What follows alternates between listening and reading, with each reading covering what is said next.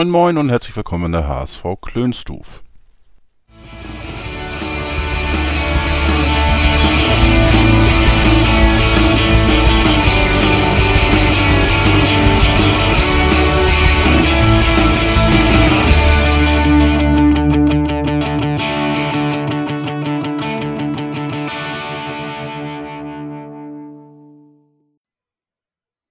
Ja, moin und herzlich willkommen in der HSV Klönstuf Breaking News Ausgabe. Ähm, ja, mittlerweile alle Medien ähm, geben das von sich, dass Tim Walter morgen beim HSV unterschreiben soll und damit die Nachfolge von äh, Daniel Thune und interimsmäßig Horst Rubisch antreten soll. Er soll morgen einen Vertrag über zwei Jahre unterschreiben. Ähm, es wird schon hitz, hitzig äh, diskutiert. Äh, es gibt unterschiedliche Meinungen, Umfragen in den sozialen Medien. Ähm, generell würde ich sagen, ist die Meinung eher kritisch. Und ähm, ich habe das Glück, ich habe ein bisschen rumgefragt und habe jetzt das Glück, einen äh, Fachmann vom VfB Stuttgart bei mir zu haben, ein Podcaster. Und äh, ja, ich begrüße Ricky Palm. Moin. Moin. Und äh, die Latte liegt natürlich jetzt hoch mit Fachmann. Ich gebe mir ein Bestes. ja, also, wenn einer was sagen kann, dann natürlich äh, jemand, der sich auch mit dem VfB beschäftigt. Du bist selber Podcaster beim äh, Moment, ich muss das richtig aussprechen, VfB Stuttgart Podcast. SDR, äh, genau. Genau, zu finden äh, auf Twitter eben at VfBSTR. Ähm, ja, vielleicht magst du vorweg vielleicht ein, zwei Sachen über euren Podcast äh, ja, sagen. also wir nehmen äh, regelmäßig wöchentlich äh, relativ lange Ausgaben auf, äh, durchflügen da eigentlich alles, was es so rum und dem VfB zu besprechen gibt, analysieren die Spiele und äh, ich behaupte jetzt einfach mal, äh, wer uns zuhört, wird relativ wenig verpassen, was äh, so in der Woche, in der VfB-Woche passiert ist. Das mhm. ist eigentlich das, was wir wöchentlich machen. Ja. Wie viele Leute macht ihr das? Äh, zwei. Also ich mache das zusammen mit Sebastian vom Vertikalpass. Den mhm. könnte man auch kennen. Und ja, ja, wir beide machen das jetzt schon seit zwei Jahren gemeinsam. Äh, seit zweieinhalb Jahren, um es genau zu sagen. Und ja, mhm. macht großen Spaß. Und äh, wir freuen uns natürlich dann auch schon wieder auf die spannende Zeit jetzt zwischen den beiden Saisons, weil dann geht es natürlich los mit dem Transferkarussell und so. Das ist natürlich dann immer super. Ja, ihr habt ja jetzt auch, ich weiß nicht, habt ihr jetzt irgendwie jetzt äh, neue Mitgliederversammlung? Da steht ja auch einiges immer so. Äh, ich komme da gar nicht mehr mit, ehrlich gesagt, bei euch. Wir auch nicht. Äh, auch schön. Also es ist inzwischen schon so, dass es äh, ähm, Podcaster gibt oder auch äh, User auf Twitter, die eigene Timelines erstellen, damit man überhaupt noch äh, Schritt halten kann. Aber es ist richtig, wir haben im äh, Juli, Mitte Juli, eine äh, Mitgliederversammlung, wo dann alles gewählt wird, was man so in einem Verein wählen kann. Also von Vereinsbeirat über Präsidenten, Präsidium. Also da ist alles geboten und äh, da können wir uns, glaube ich, auf einen langen, ich glaube sonntags ist es, auf einen langen Sonntag einstellen. Ja. ja, überall was los, nicht nur beim HSV. So sieht's aus. Ja, und äh, ja, mit dir möchte ich einfach äh, über Tim Walter sprechen. Er war ja bei euch, oder jetzt um auf Tim Walter äh, nochmal kurz äh, vorzustellen, für diejenigen, die ihn noch nicht kennen. Ähm, geboren am 8.11.1975 in Bruchsal, also 45 Jahre jetzt aktuell alt.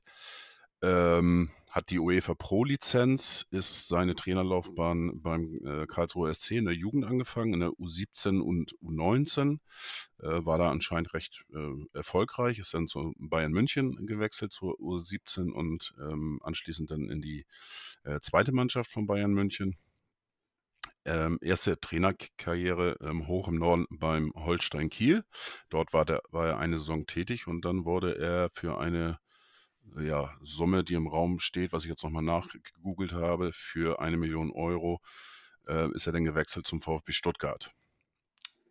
Und genau. war bei euch, ja, ich sag mal, auch, auch so ähm, so ähnlich wie in den Diskussionen jetzt beim HSV. Äh, es gibt einige, die, die fanden ihn ganz gut, einige weniger. Ich habe jetzt eben auch nochmal geguckt äh, von, den, von den Daten her, fand ich ganz interessant. Ähm, er war bis einschließlich 18. Spieltag bei euch, das heißt äh, 18 Spiele, hat dort einen Schnitt von 1,72 Punkte erreicht. Und der Nachfolger, ähm, musst du mir jetzt auf die Sprünge helfen. Ähm, Pellegrino ja Matarazzo, ja. Okay, so ein mit solchen Namen habe ich so ein bisschen Aus äh, äh, Probleme, die auszusprechen, unfallfrei.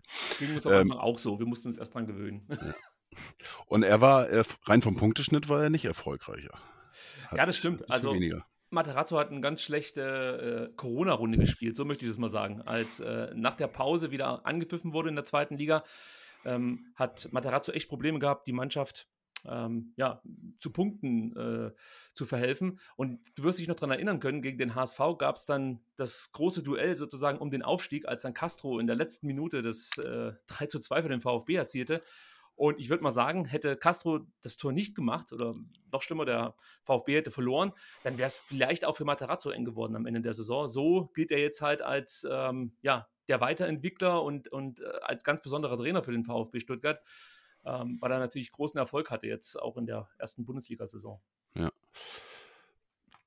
Ja, warum muss denn ein äh, eigentlich erfolgreicher Trainer denn gehen? Ich meine, ihr stand auf Platz 3 ähm, zum Spieltag, ähm, punktgleich mit dem HSV. Genau. Drei Punkte hinter Arminia Bielefeld. Warum musste er denn wirklich gehen? War es äh, rein der Fußball? Ähm, kann also ja glaub, nicht nur der, der, Fußball gewesen sein, oder? Nee, ich glaube nicht nur der Fußball. Es gibt so ein paar Punkte, die man weiter angelastet hat. Allem voran war halt keine Weiterentwicklung mehr zu spüren. Also der kam nach Stuttgart und du hast das Gefühl gehabt, der krempelt hier den kompletten Verein von rechts auf links. Und da hatten wir auch alle Bock drauf, denn wir sind ja abgestiegen mit einem katastrophalen Fußball unter Korkut und Weinziel. Dann hat äh, ein Jugendtrainer von uns, Nico Willig, versucht, noch die Kohlen aus dem Feuer zu holen, aber das ist ihm fast dann auch nicht mehr gelungen. Also man hat zwar eine leichte Verbesserung, was die Spielweise angeht, feststellen können, aber es hat halt nicht mehr gereicht. Und in der Relegation war dann Schluss gegen Union. Und dann kam, wie gesagt, Walter, versucht alles einmal auf den Kopf zu stellen, spielt ein komplett revolutionäres Fußballsystem, das man am Anfang überhaupt nicht versteht, wenn plötzlich der Innenverteidiger mitten im Spiel als Stürmer aufläuft ähm, oder an der Eckfahne auftaucht. Also das kannten wir so auch noch nicht. Ähm, und äh, das lief auch erstmal ganz gut. Und dann muss man sagen, blieben so ein Stück weit die Ergebnisse aus. Man hat verloren gegen Wien Wiesbaden, die waren damals letzter. Äh, man hat gegen Holstein Kiel verloren. Man hat dann vom HSV mal richtig auf die Fresse bekommen. Das war dieses 6 zu 2. Und, ja gut, ein paar Tage später.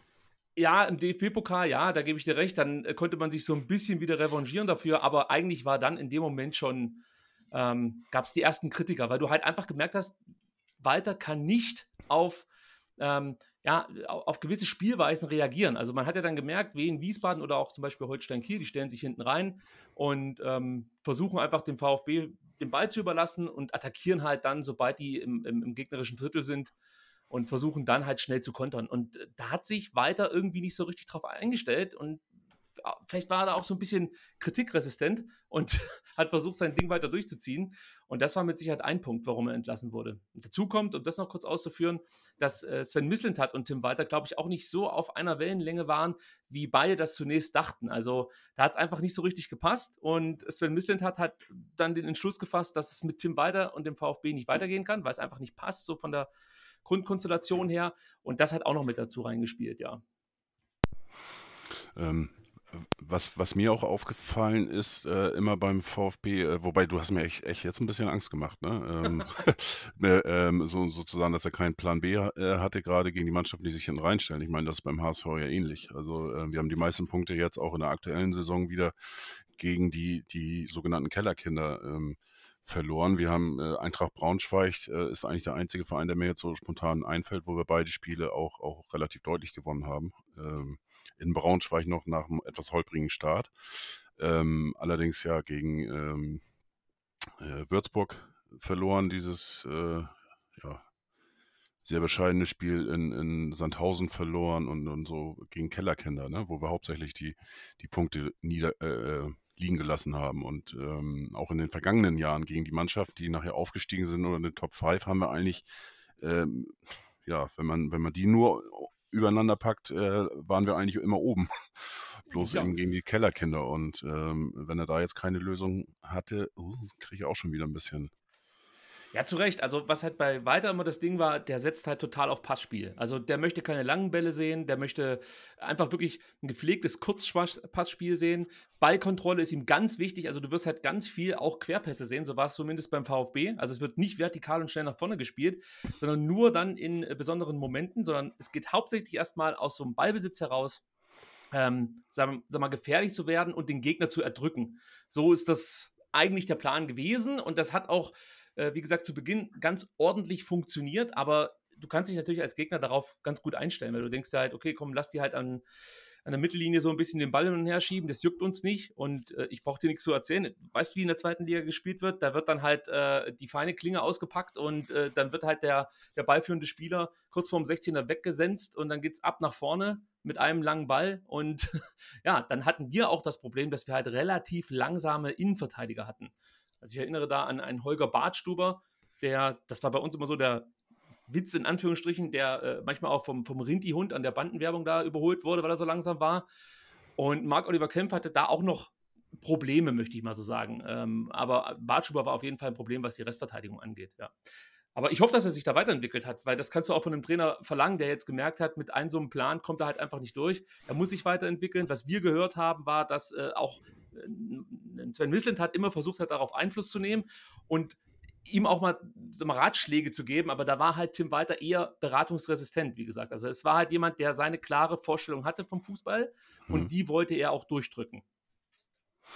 Ich fand ähm, bei der Recherche sozusagen, äh, um mich ein bisschen schlau zu machen äh, bezüglich Tim Walter, habe ich ein bisschen geforstet und einen interessanten Artikel äh, im Sokrates-Magazin gefunden äh, vom 30. Juli 2020. Da möchte ich einmal was draus zitieren. Da hat ähm, Sokrates Magazin auch auf Twitter da so, so ein Foto mit einem Ausschnitt ähm, hinterlassen, was ich sehr interessant fand. Und da sagte Tim Walter dann, mir war es ein Anliegen, einen 360-Grad-Blick über das Geschehen zu bekommen. Deshalb, deshalb habe ich mir von ehemaligen Spielern Rückmeldungen zu meiner Arbeit eingeholt, mich bei Spielen unter die Fans im Stadion gemischt und aus ihrer Sicht Partien verfolgt. Mit Journalisten habe ich mich ausgetauscht, um das mediale Geschehen noch besser nachvollziehen zu können und die eigene Wirkung zu hinterfragen. Klingt gut, oder?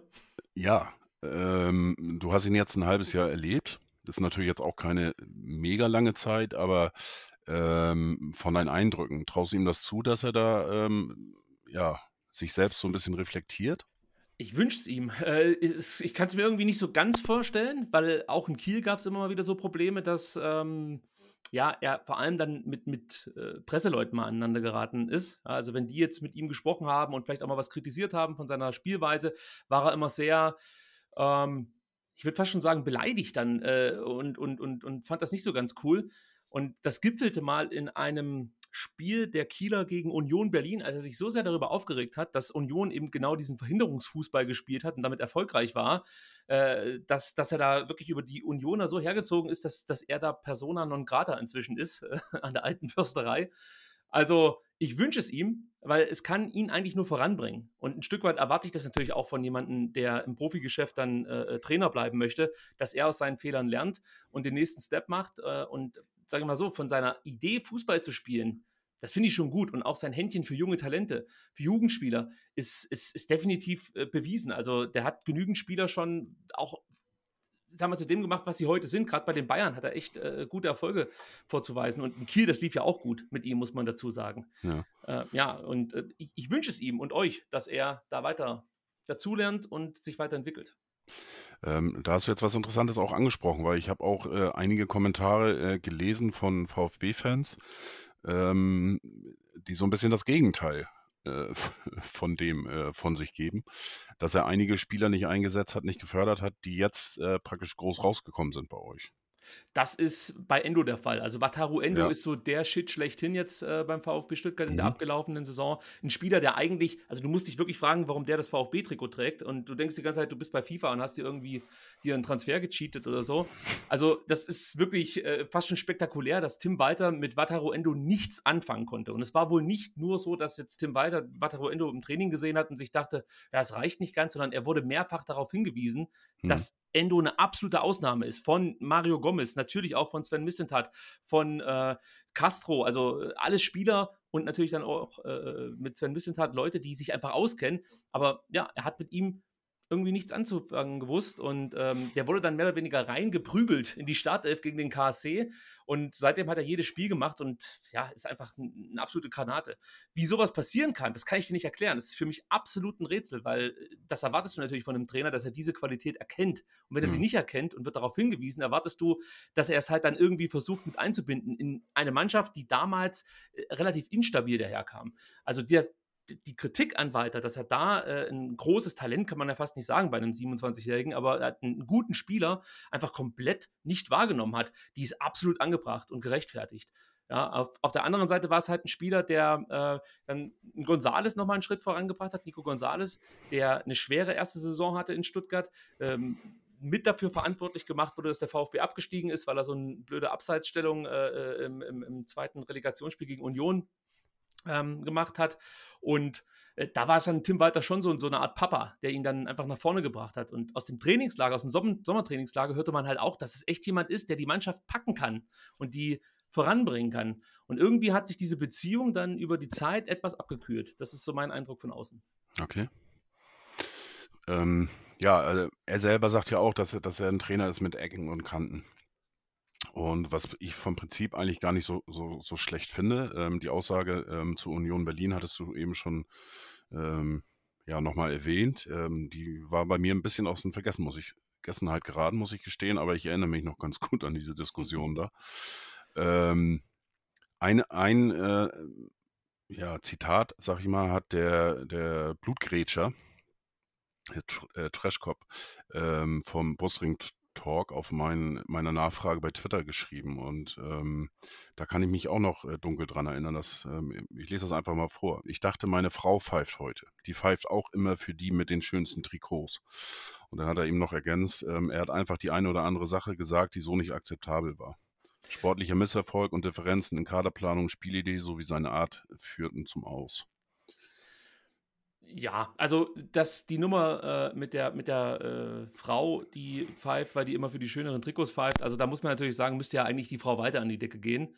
Und ähm, ja, ich, ich, ich weiß nicht, wie man so eine Aussage äh, interpretieren soll. Ich finde es ja auch nicht cool. Ich glaube, du kannst dir das echt sparen, so ein Ding. Aber äh, das ist schon richtig, dass Tim Walter einfach dann Tollpatsch ist, was das angeht. Aber ich, ich kann mir erklären, wo das herkommt. Er möchte sich halt immer vor die Mannschaft stellen. Das merkst du eigentlich in jeder Pressekonferenz. Er nimmt immer die Mannschaft öffentlich in Schutz, egal was passiert ist. Er wird sich immer vor die Mannschaft stellen, bis zum letzten Tag. Der nagelt keinen ans Kreuz. Also so eine Aussage wie von Kofeld, ja, dass äh, eine, eine gelb-rote Karte wirklich dumm war und das, was ich, weiß nicht, ob du das mitbekommen hast, äh, nach ja, dem Augsburg-Spiel, ja. Klar sowas wirst du von Tim Walter nie hören. Der stellt sich vor seine Mannschaft. Und das ist in vielen Situationen auch genau das Richtige. Nur manchmal äh, fehlen ihm offensichtlich selber die nachvollziehbaren Argumente und dann haut er halt so ein Ding raus. Und natürlich ist das Schwachsinn, ähm, aber auch da musst du einfach äh, draus lernen und das traue ich ihm zu. Also, dass er solche Aussagen nicht mehr tätigt, was ich ihm mhm. aber trotzdem, äh, äh, sag mal, weiter wünsche, ist diese klare Kante auf Pressekonferenzen, dass er halt wirklich sagt, was er denkt und ähm, das nicht irgendwie versucht, in so einem äh, äh ja, gewohnten 0815-Talk äh, runterzubeten, sondern dass er dann schon auch mal Dinge sagt, die dann äh, besonders sind. Ja, und ob man das jetzt gut findet oder nicht, das sei jedem selbst überlassen. Ich fand es immer ganz cool. Ja, also ich verstehe, dass, dass diese Aussage mit seiner Frau, die dann pfeift, weil sie mehr oder weniger keine Ahnung hat, das hat er ja damit gesagt. Mhm. Ähm, ja, die, die kannst du dir halt sparen, die ist dumm. Fertig.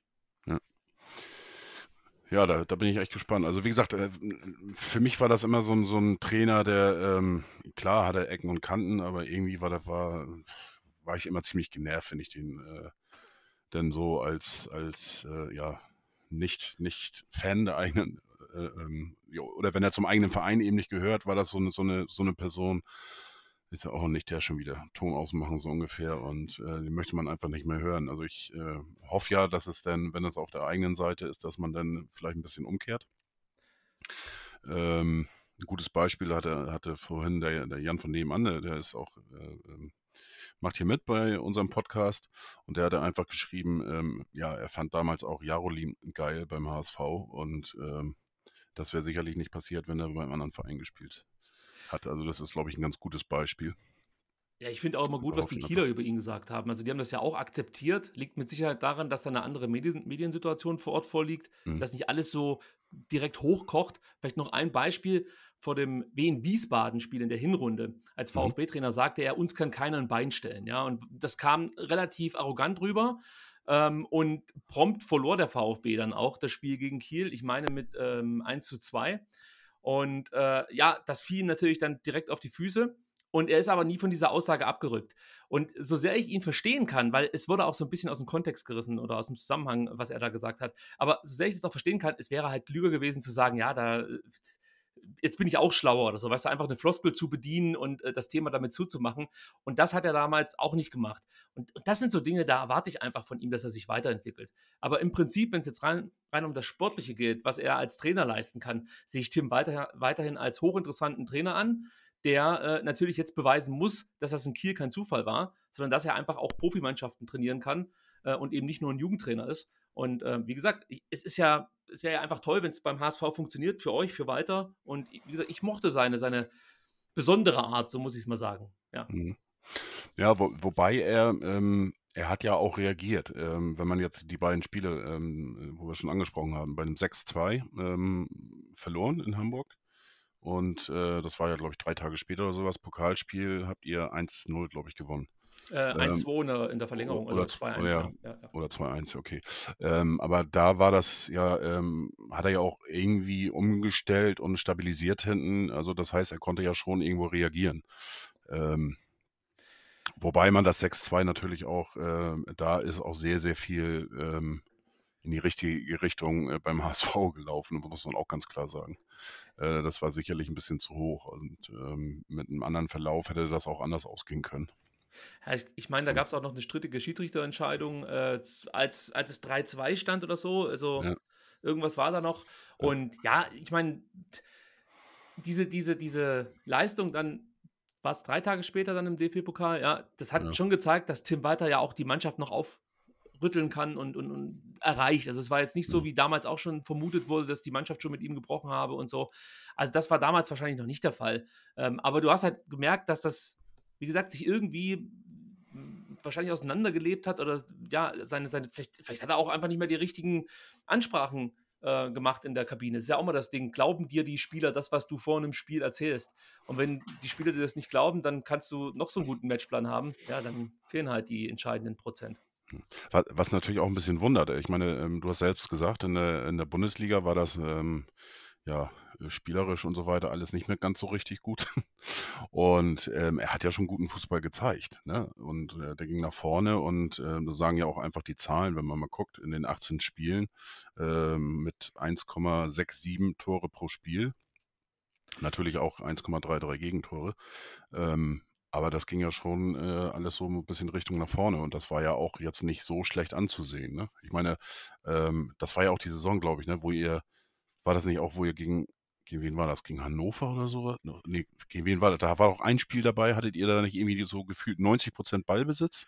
Also gegen Wien Wiesbaden gab es so ein Spiel mit 90% Ballbesitz und äh, unser bester Passspieler, äh, Pascal Stenzel, hatte mehr Pass, Pässe gespielt als Wien Wiesbaden insgesamt. Ja, und dann 1-0 verloren oder sowas? 2-1, genau. 2-1, ja, ja, genau. Ja. Kann mich auch noch dran erinnern, ja. Nee, das war schon okay, äh, wie er nach vorne spielen lassen hat. Aber das Problem war so ein Stück weit, dass das Spiel gegen, ich meine, gegen Aue und es war relativ früh, äh, vielleicht der vierte oder fünfte Spieltag. Da haben wir 0-0 in Aue gespielt. Das war eben auch das Spiel, ähm, äh, nachdem dann ähm, Tim Walter bei der Pressekonferenz diesen Schiedsrichterspruch losgelassen hat. Äh, da wurden wir, glaube ich, so ein Stück weit dechiffriert. Also da hat man zum ersten Mal gesehen, dass dem VfB, außer um den 16er herumspielen, dann die Ideen irgendwann mal ausgehen. Also da, da hat es einfach nicht mehr gepasst. So, ja? Also oft war es halt war es halt eng, zum Beispiel gegen St. Pauli auch, da lagen wir lange zurück. Und dann hast du halt individuelle Klasse, die das Ding für dich dreht. Und gegen Auer hat das nicht funktioniert. Und dann hast du halt gemerkt, dass dann immer mehr Mannschaften natürlich versucht haben, das zu kopieren, was Auer gemacht hat. Und das gelang zunächst nicht. Also wir haben dann gegen Bochum gewonnen, gegen Regensburg gewonnen, äh, gegen Stuttgart, äh, gegen äh, Fürth und gegen Bielefeld. Und da sah es eigentlich alles ganz okay aus. Und dann kommt halt wie in Wiesbaden und Kiel und die haben es halt komplett ausgenutzt und äh, wie gesagt so gespielt wie Aue. Und das zog sich dann eigentlich durch, muss man sagen, äh, die komplette Hinrunde. Also wir haben dann immer gerade gegen Gegner, die du schlagen musst, Osnabrück, ähm, Sandhausen, das waren immer die gleichen Spiele. Du hast Ballbesitz gehabt, 80 Prozent, 90 Prozent gefühlt, hast Pässe ohne Ende gespielt, aber hast A, die Kugel nicht ins Tor gebracht und auf der anderen Seite immer schlecht verteidigt und vor allem dann, äh, wenn, wenn, wenn Konter gefahren wurden, schlecht verteidigt. Und da erwarte ich einfach von einem Trainer, dass er dann Anpassungen vornimmt und das hat so ein bisschen gefehlt und das fiel ihm dann auch auf die Füße. Ihr hattet in der, der Saison, war das die Saison, wo Terodde bei euch war? Nee, ähm, nee, ach nee, da war er bei Köln, ne? Da war er bei Köln, glaube ich, oder? Äh, Terodde, genau, da hat, war in der Bundesliga mit Köln, deswegen, ich habe gerade überlegt, ja, bei welchen Zweitligisten ja. hat er gespielt, aber da war in der Bundesliga. Ja. Äh, wer war bei euch im Sturm? Gomez, ähm, war eigentlich so über, die, über weite Strecken im Sturm. Nico Ja. Gonzalez äh, war immer mal wieder dabei. Der war aber Mhm. auch zu Beginn der, äh, Spielzeit verletzt. Und dann hattest du halt noch mit Silas Wamangituka jemanden, der so, ja, Flügelspieler von weiter auch manchmal ähm, etwas zentraler eingesetzt wurde. Aber Gomez war eigentlich so der Stürmer unter Walter. Okay. Ich frage deswegen, weil ähm, beim HSV ist ja jetzt auch äh, Dursun äh, im Gespräch, ähm, auf was für Spielertypen er eigentlich äh, mehr steht. Walter jetzt äh, so vorne im Zentrum. Wir haben ja eigentlich auch einen hoffnungsvollen Nachwuchsspieler jetzt. Ähm, ist leider jetzt erst die letzten drei Spiele so richtig zum Zuge gekommen unter Horst Rubesch, aber auch gleich erfolgreich äh, mit dem Robbie Meissner. Und ähm, ja, ich meine im Prinzip ein bisschen Hoffnung hast du mir gemacht, aber auch Angst von den Ja, das ist Ausführungen. genau richtig. Also wenn, wenn du über weiter redest, dann ist es genau so. Also das kann super funktionieren, aber es kann auch nach hinten losgehen. Das muss halt einfach klar sein. Also ich Ja. denke mal, wenn es funktioniert unter weiter, siehst du einen geilen Fußball, der Mhm. dich äh, einfach ja, begeistern wird. Und wenn es Ja. halt nicht funktioniert, geht er dir halt tierisch auf den Sack, weil du siehst halt dieses Ballgeschiebe die ganze Zeit und denkst dir, Alter, komm mal in die Puschen, Mann. Wir spielen ja uns den Ball nur die ganze Zeit hin und her, äh, kriegen kaum Chancen, beziehungsweise wenn wir mal eine Chance haben, dann äh, versemmeln wir die und auf der anderen Seite trifft der Gegner direkt. Also äh, das, das kann dir halt auch drohen. Ähm, aber auf der anderen Seite, wie gesagt, äh, Satisfaction ist, ist auch angesagt und so weiter. Also es also ich finde es irgendwie cool, dass er wieder einen Job hat. Ich kann es nur so sagen. Und ich werde das auf jeden Fall genau beobachten, weil ja, ähm, ja also es, es, könnte schon funktionieren. Und ganz, kurz was zum Stürmertypen. Er mag eigentlich schon auch diese großen, wuchtigen Stürmer. Mhm. Denn der VfB hat ähm, Hamadi Al-Gadoui damals verpflichtet. Und viele waren sich nicht so sicher, welche Rolle der spielen wird unter weiter. Und der hat äh, unter weiter auch immer wieder von Beginn an spielen dürfen, hat auch Tore gemacht unter weiter. Also es könnte sehr gut funktionieren mit Dorsun, aber du wirst den halt nicht mit Flanken füttern. Jedenfalls war das nicht beim VfB so, sondern der muss dann halt auch flach angespielt werden. Mhm. Äh, vielleicht hier nochmal ganz kurz abschweifen. Unter Walter wirst du zum Beispiel auch nur ganz, ganz selten langgeschlagene Ecken sehen. Also Walter sagt. Ja, das habe ich, das habe ich des Öfteren dann schon überall, überall so Kommentare, so nach dem Motto, der eine hat, glaube ich, bei dir im, im, beim Tweet, glaube ich, darauf geantwortet, äh, Gerüchtefolge, äh, ist mein Vater immer noch dabei, äh, die kurzen Ecken zu verfluchen oder irgendwas. ja, das, das, das ist so. Es ist halt, seine Idee ist halt, wenn ich eine Ecke schlage, ähm, dann ist die Gefahr, wenn ich die in den 16er bringe, äh, größer, dass ich den Ball direkt verliere. Dann spiele ich den, den Ball lieber kurz und habe dann Ballbesitz. Da sind wir wieder bei dem Thema, der halt Kontrolle, Ballbesitz, Passspiel. Das ist das, mhm. auf was weiter achtet. Und auch da erwarte ich eigentlich eine Weiterentwicklung, weil wenn du da vorne einen Dorsun hast, äh, da, da, musst du eigentlich auch mit langen Bällen operieren. Das, das ist ja völlig idiotisch, dann äh, die ganze Zeit nur flach zu spielen. Ja. Ich wollte jetzt gerade mal gucken von den Leistungsdaten bei Dorsun, weil ich habe den eigentlich jetzt auch nicht so unbedingt als äh, Flankenempfänger da im Kopf. Äh, ja, aber es ist so jemand, der, der Bälle festmachen kann, den du ja. hoch anspielen kannst. Darum geht es eigentlich jetzt äh, für mich, wenn ich das so betrachte. Das ist jetzt kein Spieler, den du die ganze Zeit, was weiß ich, äh, nur unten am, äh, anspielen kannst und er mhm. dann äh, aufdreht und die Tore schießt. Also der kann ja fast aus, aus allem irgendwie ein Tor machen, gefühlt. Mhm. So ein bisschen Terodde-mäßig. Äh, also ich, ich würde, ich würd, glaube schon darauf achten, dass man hier dann vielleicht auch mal eine Flanke reinbringt. Ja, auf alle Fälle bleibt es spannend. Und ähm, ja, ein bisschen äh, habe ich so ein bisschen auch das Gefühl, ähm, ja, wenn das tatsächlich nach, äh, in die Hose geht, das könnte ja weitaus größere Konsequenzen auch für den HSV haben. Gerade äh, wenn man überlegt mit äh, Jonas Bold. Ist jetzt zwei Jahre da, geht in sein drittes Jahr. Ich gehe auch davon aus, dass er bleiben darf. Er geht in sein drittes Jahr mit äh, Mutzel zusammen. Sportverstand, Sportdirektor bei uns. Äh, wenn das in die Hose geht, dann puh. Ja, also da das wollte ich auch sowieso mal nachfragen. Gab es denn andere Trainer, die irgendwie in der Verlosung waren? Hast du was mitbekommen? Ja, es soll ja äh, mit, mit Baumgart ähm, soll's, soll in der Verlosung gewesen sein. Äh, ähm, Ob es da jetzt wirklich einen Kontakt gab oder nicht, kann ich jetzt so, so gar nicht jetzt äh, bestätigen oder dementieren oder wie auch immer. Äh, ist natürlich auch äh, von der Konstellation her, weil Baumgart äh, ähm, ja auch off ganz offensichtlich ein HSV-Fan ist, was er immer sagt. Hm. Ne, und äh, war ja jetzt auch nicht äh, so unerfolgreich mit Paderborn. Hat auch dementsprechend Offensivfußball gespielt, hat auch äh, Leute entwickeln können. Ist ja von der dritten aufgestiegen in die erste Liga. Und ähm, ja, und nach, nach dem Umbruch, sag ich mal, hat er es ja auch geschafft, die auf alle Fälle lock, locker in der Liga zu halten. Also Baumgart, muss ich sagen, ähm, hätte ich auch cool gefunden als HSV-Trainer. Also Ja, ich, ich, ich persönlich äh, habe ich gestern auch noch, äh, seit, seit Wochen eigentlich, sage ich auch schon, ich habe überhaupt keine Idee. Weil äh, wir haben, ähm, äh, wir haben ja schon mal einen Trainer von euch geholt mit, mit Hannes Wolf. Ähm, das hat ja nicht, nicht, nicht so wirklich funktioniert, wobei äh, da halte ich ihn aber auch ein bisschen äh, zugute. Ähm, er musste natürlich den Kader übernehmen, der vorhanden war. Er konnte da eigentlich so gut wie gar keinen Einfluss äh, drauf nehmen. Äh, deswegen auch schwierig. Ich hätte auch gerne mit ihm weitergemacht, äh, äh trotz des Nichtaufstiegs. Dann haben wir einen, alten Hasen gehabt mit, mit Dieter Hacking, hat auch nicht funktioniert.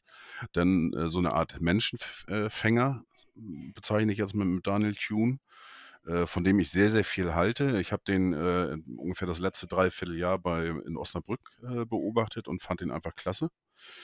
Ja, hat auch nicht hingehauen. Ja, und, und was für einen Trainer willst du jetzt haben? Und jetzt holst du so einen sozusagen aus Fansicht äh, bisschen, bisschen überspitzt motivierten Arschloch.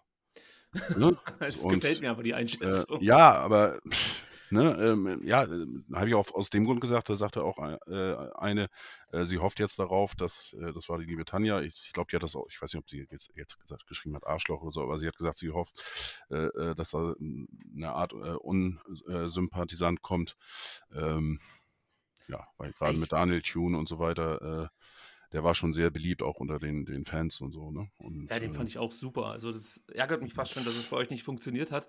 Aber ja. äh, vielleicht kann ich da ganz kurz mal so aus äh, unserer kurzzeitig erfolgreichen Geschichte beim VfB was erzählen, weil das könnte auch beim, beim HSV aus meiner Sicht funktionieren. Ich glaube, du brauchst halt einfach eine sportliche Führung, die einen Trainer finden, die einen Trainer finden, der wirklich eins zu eins zum Konzept passt. Ich glaube, das war beim VfB zumindest jetzt immer wieder das Problem, dass du äh, Leute hattest, die äh, einen Kader zusammengestellt haben, der entweder nicht zum Trainer gepasst hat oder der Trainer passte nicht zum Kader, kannst du drehen, wie du möchtest. Und ich glaube, darauf wird es ankommen. Also du brauchst einfach einen Trainer, der eins zu eins zum Kader passt und der vor allem dann natürlich auch mit dem Sportdirektor oder Sportvorstand gut zusammenarbeiten kann.